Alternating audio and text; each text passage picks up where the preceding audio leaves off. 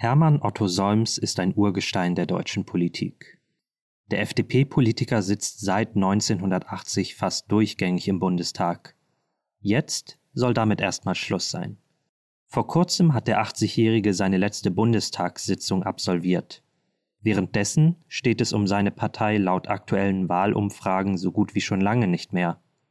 Wir haben Solms direkt nach seiner letzten Sitzung getroffen und sind mit ihm durchs Berliner Regierungsviertel spaziert. Im Gespräch mit Tagesspiegel-Redakteur Georg Ismar schaut Solms zurück auf sein bewegtes politisches Leben und auf die Partei, die er zurücklässt. Außerdem verrät Solms, wie er sich überhaupt so lange in der Politik halten konnte, warum die FDP nach ihrem Absturz 2013 momentan wieder so erfolgreich ist und was er damals selbst aus eben diesem Absturz gelernt hat. Eine Runde Bundestag der Politik-Podcast des Tagesspiegels. Schönen guten Tag, Herr Solms. Hallo. Wir haben uns hier getroffen zu einer Runde Bundestag, gehen jetzt ähm, spazieren hier ums Reichstagsgebäude. Ja. Und heute ist ein ganz besonderer Tag. Sie gehören diesem Parlament insgesamt 37 Jahre an und es ist quasi heute Ihre letzte Sitzung. Aller Voraussicht. aller Voraussicht. Man weiß ja nie in diesen Zeiten, was noch passiert. Was empfinden Sie da so? Was geht Ihnen da so durch den Kopf? Ich äh, verlasse das Parlament äh, hochzufrieden, habe es seit langem so geplant.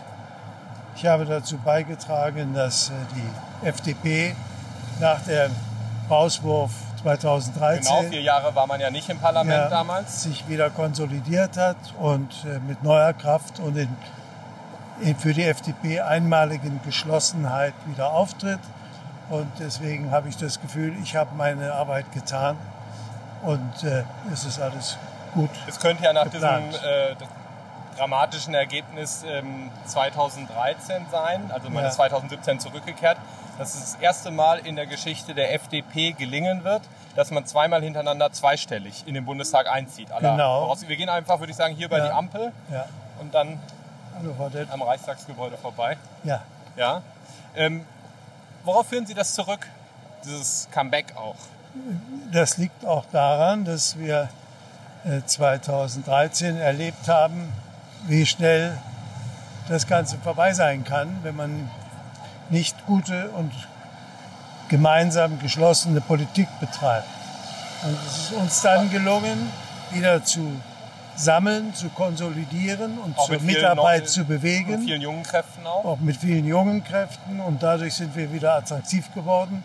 Und heute tritt die FDP so geschlossen auf, wie ich es in den letzten 50 Jahren nicht erlebt habe. Ja.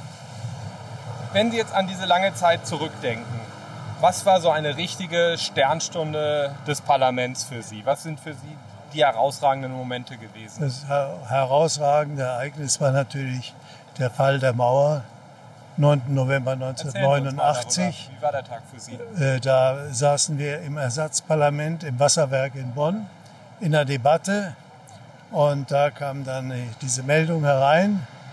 Die Abgeordneten sind spontan aufgestanden, haben die Nationalhymne angestimmt und das war sicher der emotionalste Moment in, äh, aus meiner Erinnerung heraus. Ja.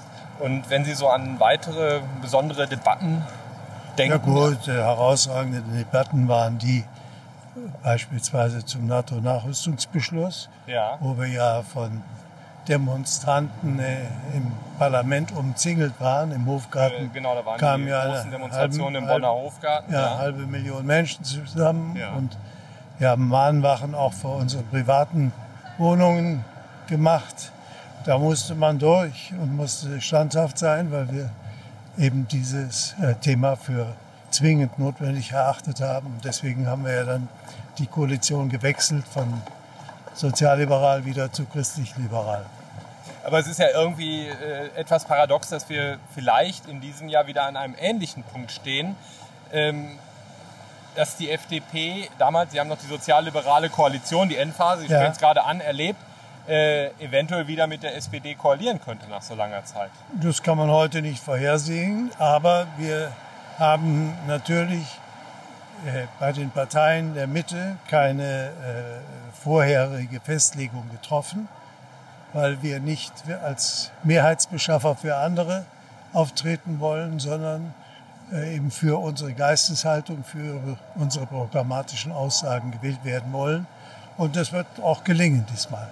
Nun sagt Christian Lindner immer, dass sich äh, auch die Wähler oder Anhängerschaft, aber auch die Mitgliedschaft der FDP fundamental verändert hat in den vergangenen Jahren, dass es gar nicht mehr so die Apotheker sind, äh, sondern eben auch viele Jungunternehmer, die sich gerade irgendwie bei der FDP mit ihren Ansätzen auch in der Steuerpolitik am besten aufgehoben fühlen. Sehen Sie das auch so, dass sich da einiges verändert hat, was FDP-Klientel ist und dass bestimmte Klischees, die man auch immer hat, gar nicht mehr so zutreffen? Ja, wir werden gewählt wegen unserer Überzeugung einer freiheitlichen Gesellschaftsordnung.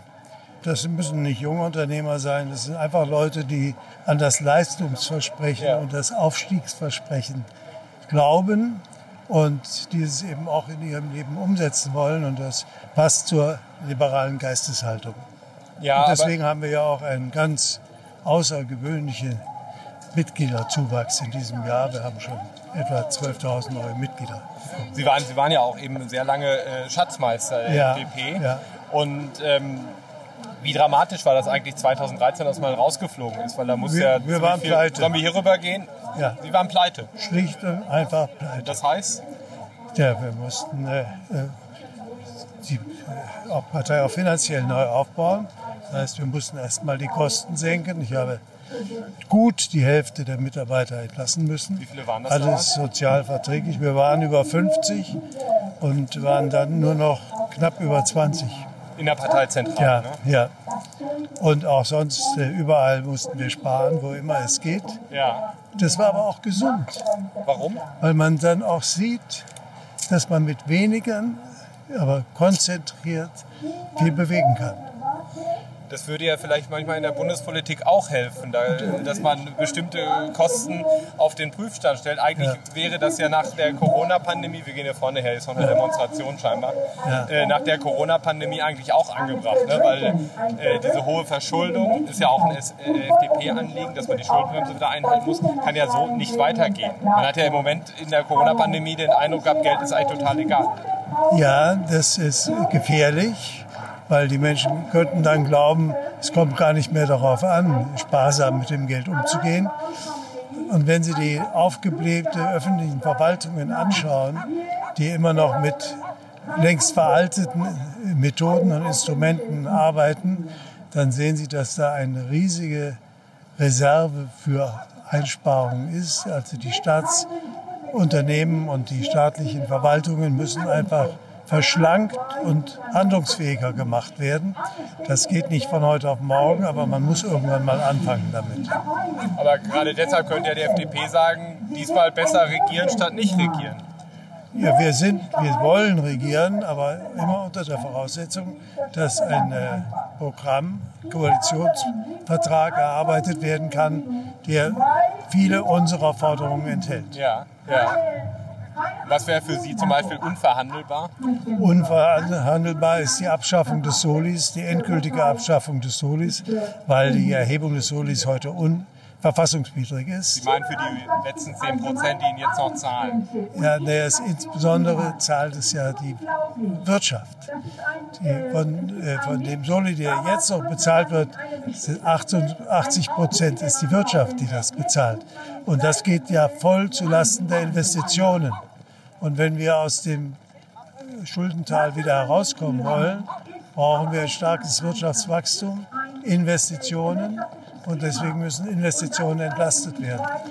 Und äh, daraus ein, das wird eines der Streitpunkte sein. Also keine zusätzlichen Steuern. Weil keine zusätzlichen Steuern, sondern einmal der Soli muss weg, aber auch Entlastungen des Investitionsprozesses, beispielsweise durch hohe Abschreibungen. Aber was ist daran so falsch, wenn äh, jetzt zum Beispiel, das ist, steht jetzt im SPD-Programm, dass man den Spitzensteuersatz für wirklich für Einkommen ab 100.000 Euro um drei Punkte auf 45 Prozent erhöht? Wir hatten ja schon Zeiten von Helmut Kohl, da war der Spitzensteuersatz viel höher und ja, dadurch war die Gesellschaft vielleicht auch etwas gerechter. Aber wir sind keine isolierte Insel Deutschland, sondern wir sind im internationalen Wettbewerb und zwischen den Industriestaaten haben wir das höchste Steuerniveau mit Belgien zusammen und zwar deutlich höher als die anderen Industriestaaten. Wenn Sie jetzt das ähm, Parlament verlassen, Herr Sob, was, was werden Sie so vermissen? Also auch bestimmte Köpfe, was? Naja, man vermisst natürlich die Freunde, die, die Zusammenarbeit, auch die Mitarbeiter. Manche haben mich ja über Jahrzehnte begleitet. Sicher, da entsteht dann ein Bruch. Aber man ist ja auch nicht aus der Welt. Man kann sich ja immer wieder mal sehen. Und ähm, wie hat sich äh, das Parlament verändert in all der Zeit? Also wir haben natürlich eine sehr starke Veränderung durch die AfD erlebt, aber ja. meine Frage wäre auch Debattenkultur, die Arbeit miteinander, auch zwischen den Fraktionen über Parteigrenzen hinweg. Das Parlament äh, unterliegt da auch einer Wellenbewegung. Ja. Es gibt ein Auf und Ab, äh, auch was die Emotionalität oder die Harmonie anbetrifft. Natürlich durch die AfD und die Linken haben wir jetzt zwei extreme Parteien im Bundestag, was natürlich die Sprache in den Debatten verschärft. Ja. Andererseits, sage ich mal, als Demokrat ist es gut, wenn die Grundströmungen, die es in der Gesellschaft gibt, auch im Parlament zur Sprache kommen, weil sich dann das Volk auch vom Parlament repräsentiert fühlt. Denn wir sind ja die Repräsentanten des Volkes und ja. das Volk ist der Souverän in unserer Gesellschaftsordnung. Und äh, das ist wichtig, dass die großen Gruppen in der Gesellschaft oder Strömungen sich auch vom Parlament vertreten fühlen, auch wenn sie nicht zur Mehrheit gehören. Und, und deswegen müssen die auch äh, eben zur Sprache kommen. Und das halte ich von daher gesehen für gut, als Stütze für das demokratische System. Ja. Was würden Sie so als Tiefpunkt in den 37 Jahren im Parlament bezeichnen, wenn Sie das Revue passieren lassen? Ja, also auch äh, sind immer die Momente der großen Richtungswechsel, die natürlich besonder, mit besonderer Spannung versehen sind. Das war 1969 so als Beginn, mit dem Beginn der sozialliberalen Koalition.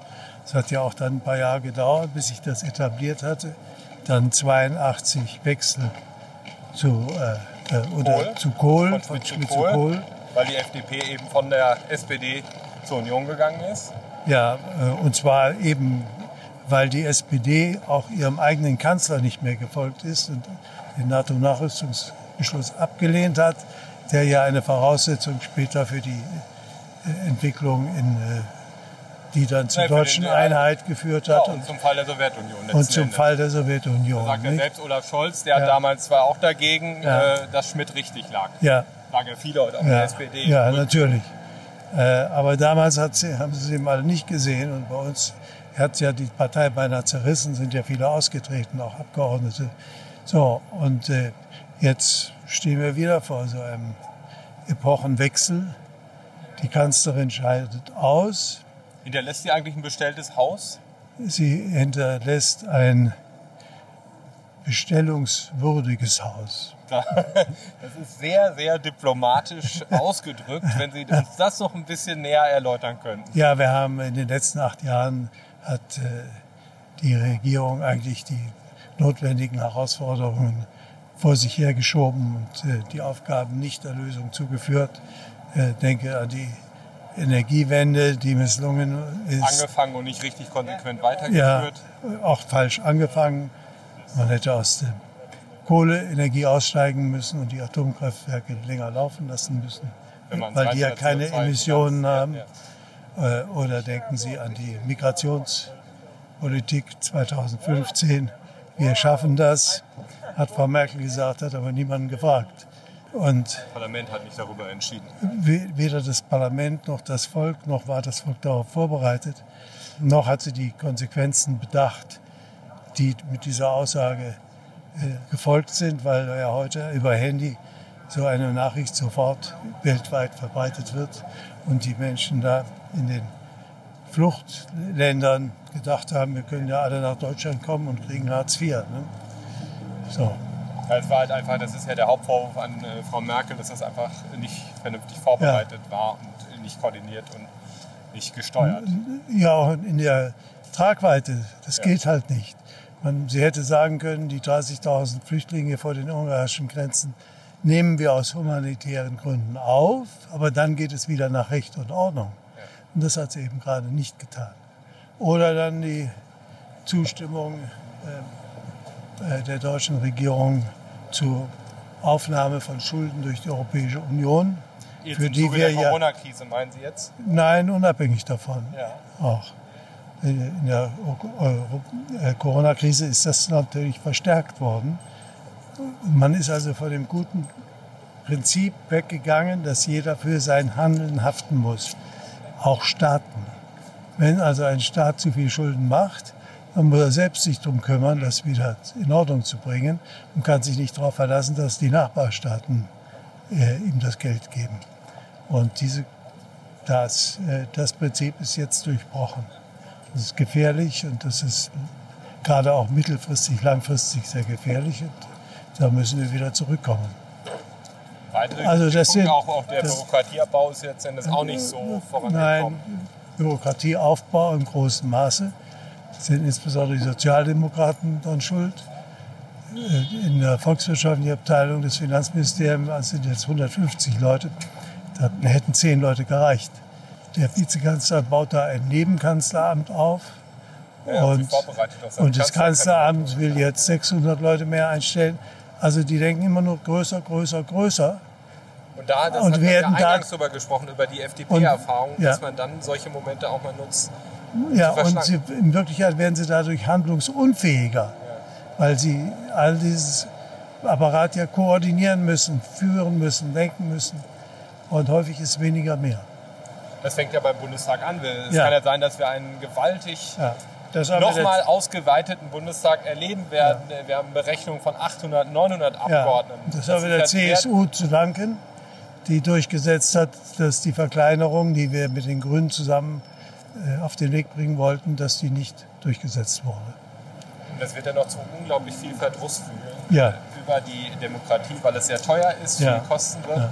Schadet allen, schadet allen, aber, aber die, die, die Mehrheit hat es eben verweigert die Opposition hat ja da eben viele Vorschläge auch gemacht, ja, ja, ja, des Wahlrechts. Ja. Gerade die FDP, Stefan Ruppert, der leider ausgeschieden ist, der hatte das erarbeitet, dass wir eben einfach die Zahl der Wahlkreise deutlich reduzieren müssen, damit diese große Zahl der Überhangmandate nicht mehr zu, zur Wirkung kommt. Ja. Jetzt gehen wir gerade vorbei, hier ist die Parlamentarische Gesellschaft. Ja. Hier waren Sie sicherlich auch äh, sehr oft ja, natürlich. drin. Wie, oft, wie wichtig sind für die Politik auch äh, vertrauliche Räume, wo man miteinander ehrlich offen über Parteigrenzen hinweg diskutieren kann, ohne dass irgendwas rausgetwittert wird ja. und, und, veröffentlicht wird. Wir sehen ja ein hohes Maß an Indiskretion, auch die Politik ja. insgesamt schwieriger macht. Gerade ja. in der Corona-Zeit, diese Bund-Länder-Runde haben wir sehr, sehr stark gesehen. Ja, das ist halt wichtig, dass die Politiker so eine Heimstatt haben als Club, wo keiner Zutritt hat, auch die Presse keinen Zutritt hat. Es sei denn, sie werden gezielt eingeladen, sodass man da auch fraktionsübergreifend Gespräche führen kann, vertraulich, ohne dass da etwas nach draußen dringen muss. Ja. Häufig dringt dann doch was nach was draußen, woran dann die Politiker selbst dann schuld sind. Haben Sie, hat man in der Zeit so ein Gespür entwickelt, wem kann man vertrauen, wem nicht? Ja, natürlich. Wie testen Sie das aus? Ach, das ist Lebenserfahrung. Sie, müssen immer auf den Charakter gucken von jemandem und wie er sich benimmt und wie er das äh, kriegt man im, im, Laufe der Zeit ja. ins Blut. Ne? Ja. Schon instinktiv merke ich, dem kann ich eher vertrauen und dem weniger. Und am stärksten ist man, wenn man über die Fraktionsgrenzen hinweg eine Freundesgruppe bildet, ja. weil dagegen kommt keiner an. Ja? Mit wem kamen Sie da besonders gut äh, zurecht aus anderen Fraktionen? In den 80er Jahren habe ich mit dem Michael Gloß und, ja, und, und ähm, Reinhard Meyer zu Bentrup war CDU. Ja. Und ähm, äh, Hans-Hermann Gattermann und ich, wir haben so eine Gruppe gebildet, also in den Regierungsfraktionen, um die Steuerreformen umzusetzen. Und äh, wir galten schon als die Viererbande, weil gegen uns kam keiner an. Wir waren die finanzpolitischen Sprecher. Wenn die zusammenhalten, kommt keiner gegen an auch der Minister nicht. Der Stoltenberg, der erst skeptisch war und gegen uns war, hat dann gemerkt, nee, lass die mal machen. Ja. Die, das ist gut, was die machen. Das kriege ich aus dem, im Ministerium nicht gelöst. Ja. fest und auf diese Bündnisse halt, die ja. man eben fraktionsübergreifend ja. auch schmieden muss. Wie ist Ihr Verhältnis zu Wolfgang Schäuble? Das war ja gerade bei Ihrer letzten Rede im Plenum da irgendwie auch eine sehr menschliche, sehr persönliche Würdigung von ihm nochmal. Ja, wir haben ja sieben Jahre sehr eng zusammengearbeitet als Fraktionsvorsitzende in diesen wilden 90er Jahren, will ich mal sagen, insbesondere nach der Wende. Nach der Wende ne? Und äh, sehr vertrauensvoll auch. Aber das lag natürlich auch an Helmut Kohl, für den waren die Fraktionsvorsitzenden viel wichtiger als die Kabinettsmitglieder, weil er wusste, eine Koalition kann nur funktionieren, wenn die Koalitionsfraktionen mitziehen. Und deswegen muss man verhindern, dass es da Konflikte zwischen Regierung und Fraktionen gibt, sondern die müssen, das muss integriert werden. Deswegen hat Kohl dann Minister, die irgendwelche umstrittenen Gesetzentwürfe brachten, zu uns geschickt und wir haben das abgenickt oder abgelehnt. Ja, und ja. dann ging es nicht. Ja, kam gar nicht ins Kabinett. Ja, ja. Äh, das war äh, die Art von Kohl zu führen. Und äh, das hat sich ausgezahlt und da haben Schäuble und ich natürlich sehr vertrauensvoll zusammengearbeitet. Und äh, das äh, ist dann eben auch eminent wichtig, dass es eine Vertrauensbasis gibt. Und Kohl hat uns vertraut. Ne? Und das Vertrauensverhältnis zu Schäuble ist ja bis heute geblieben auch. Ist geblieben, ja. Wir sind jetzt hier quasi am Ende unserer Runde ja. im Bundestag angekommen. Ich hätte eine letzte Frage an Sie. Ja. Herr Solms, was geben Sie Ihren Nachfolger mit auf den Weg, wie sie Politik machen sollen hier im Parlament, auch gerade an die jüngere Generation, weil es werden ja vor allem auch viele junge Abgeordnete ja. in den nächsten Bundestag einziehen? Nicht so sehr darauf gucken, dass man in irgendeine Headline in einer Tageszeitung kommt, sondern sich um das Arbeitsgebiet, für das man eingeteilt ist, in, in dessen Fachausschuss man sitzt, äh, intensiv einarbeiten, weil dann wird man auch Anerkennung gewinnen und ernst genommen werden. Und das ist ja bei so einem großen Parlament nicht einfach. Ja? Und nur so gewinnt man dann Profil und wird dann so ein Dauerabgeordneter wie ich. Das sind ja aber nur ganz wenige. Die Leute draußen glauben immer, das sind ja immer dieselben Gesichter. Das sind nicht mal 5 Prozent. Die normale Zeit für Abgeordnete sind zwei Legislaturperioden. Also der Rat nicht so sehr die schnelle Schlagzeile suchen, ja. sondern wirklich erstmal ja. intensiv arbeiten ja. und sich darüber den fachlichen Respekt und die Anerkennung verschaffen. Genau. Und dadurch auch bei den Bürgern dann zu punkten. Ja. Dann wird man auch ernst genommen und nicht als Leichtgewicht betrachtet. Ne? Vielen Dank. Ja. Und alles Gute Dank. Ihnen. Ja, vielen Dank ebenfalls. Eine Runde Bundestag. Der Politik-Podcast des Tagesspiegels.